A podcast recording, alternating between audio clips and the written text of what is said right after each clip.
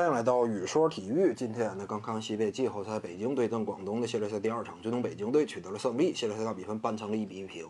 说实话，今天这场比赛北京队拿下之后呢，对于这支球队而言算是长舒了一口气呀。呃，一方面呢是让这支球队看到了重返总决赛的希望，再有一方面也很关键啊，那就是让北京队呢起码暂时啊维护住了尊严。这话怎么讲呢？因为我们清楚，现阶段两支球队的阵容框架对比，北京队呢可以说是全面占优的。一方面是外援这块，北京队双外援俱在，而广东队呢仅有维姆斯一人外援在队。呃，至于说国产球员班底这块呢，北京队几乎国产球员啊，差不多是人员齐整的，起码核心骨干这块是人人都在的。而广东队这块呢，最主要的一个国产球员，内线的攻坚利器，这支球队的核心领袖易建联因伤缺阵，两支球队一内一外这样一种差距落差是非常明显的。在这种情况之下，如果说啊北京队被广东以二比零横扫的方式踢出系列赛的话，那么可以这么讲，从这一刻开始。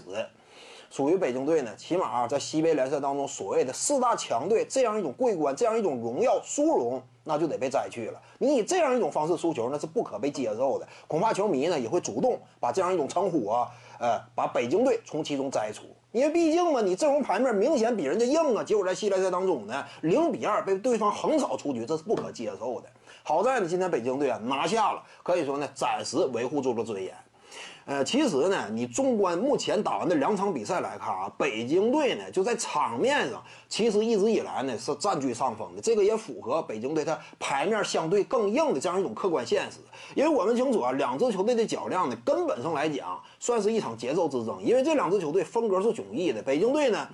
呃，在西北联赛当中啊，以防守犀利著称，球队之间、球球员之间的，这样一种默契的配合呀，积极的跑动啊，在西北所有球队里算是独树一帜。而广东队这块呢，以进攻的犀利强悍著称。进攻端这块，自可自从这支球队啊引进了双外援作为主要架构之后呢，他们的防守反击，呃，发动快攻，几乎西北所有球队无人能挡啊。因此呢，两支球队啊风格迥异，一快一慢，谁能够更多的让比赛节奏变为自己熟悉的这样一种比赛进行的方式，那么往往这支球队他可能说在比赛进行的时候，双方对打的时候就能够干占据更多的主动和优势。而纵观两场比赛下来呢，差不多北京队啊是握住比赛节奏的一方。你比如说第一场比赛啊，虽然说最终输了，但是差不多三节半左右的时间，北京队是牢牢攥着优势的。一直以来呢，北京队啊，他稳扎稳打的风格呢，正好可以说啊，让广。东队打得很不适应。你比如说上一场比赛啊，半场的时候，北京队这块呢，虽然说一个前场篮板都没有抢到，但是领先了十一分。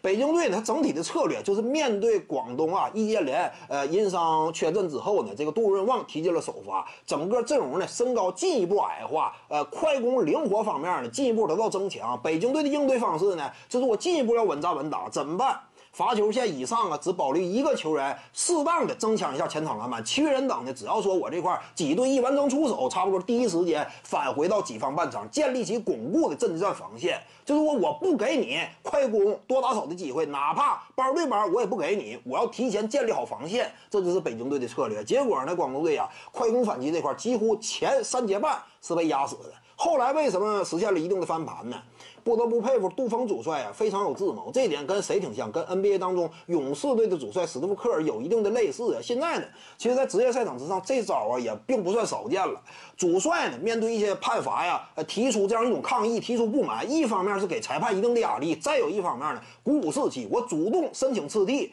除此之外呢，怒摔战术板，这样一来，所有球员呢，为了主帅，我也要出头。因此呢，可能说场上更加敢打敢拼了。果不其然嘛，上一场比赛杜锋怒摔战术板之后，所有球员呢几乎呢掀起了一波攻势，进而使得整个比赛走势发生了一定的改变。而面对这样一种改变，面对对方逐渐蚕食己方的这样一种领先优势呢，北京队有点慌了手脚。而且北京队一直以来呢，就是关键时刻把控能力不是特别强，缺乏一锤定音的人员。过往差不多四到五年左右，这个输球基本上都是这么输的。每次到关键回合，没人能够站出来，而且经常出现一些低级失误。你比如说啊，常规时间最后阶段，方硕那一次边线球配合，可以说呢，本身就陷入到了对手的夹击圈当中，呃，才给了最终威姆斯绝平投出那一记关键球的机会。再有就是加时赛阶段，方硕呢面对对方全场领防啊，本身这样一种防守方式就是逼迫你走边线，然后进行夹击，予以断球嘛。结果呢，无论是方硕的走位，还是队友这样一种站位的策应位置。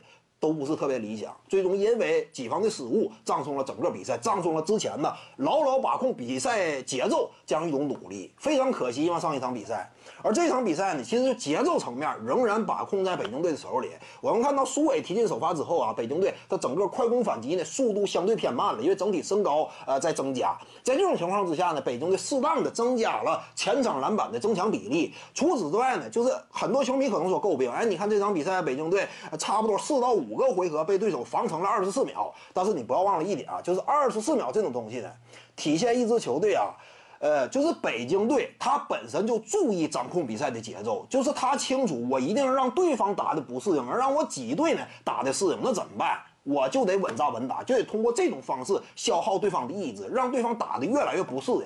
每一回合呢，我就算说啊，耗到了二十四秒，我这球只要说机会不是特别好，我差不多宁可我握在手里。为什么呢？这个我一旦说勉强投的话，一是这种投啊，你很大概率还是打铁。并且容易形成长篮板，给对手发动快攻反击的机会。因此，北京队呢，别看说四到五个回合被对方防成二十四秒，其实在一定程度上也展现了北京队啊这样一种贯彻执行的啊一种思路。尤其对方小个阵容，整体班底啊相对机动灵活的情况之下，北京队更是非常注意这点，轻易是不给对手发动快攻反击的机会的。这就是北京队的策略，最终也是坚持到了最后。呃，而且今天这场比赛让人感觉比较亮眼的哈，那就是关键时刻林书豪终于是站了出来，这点是让人感觉极为欣喜的。就是北京队这种赢球方式是让人感觉眼前一亮，是让人感觉这支球队起码有前途的。你如果说啊，关键时刻总是没人站出来，那这个比赛一旦说打到更高级别的呃这个层次，那就会愈发被动。你比如说啊，接下来一旦干进总决赛的话，面对对方关键时刻的一锤定音，你这块无人能够回应，那也注定是走不远的。而今天这场比赛呢，林书豪关键时刻通过几次单打，很漂亮的完成了终结，这个是让人感觉非常提气的。本期呢就跟各位聊这儿，如果你喜欢本视频呢，点击屏幕右下角订阅，咱们下期再见。徐静宇的八堂表达课在喜马拉雅平台已经同步上线了，在专辑页面下您就可以找到它了。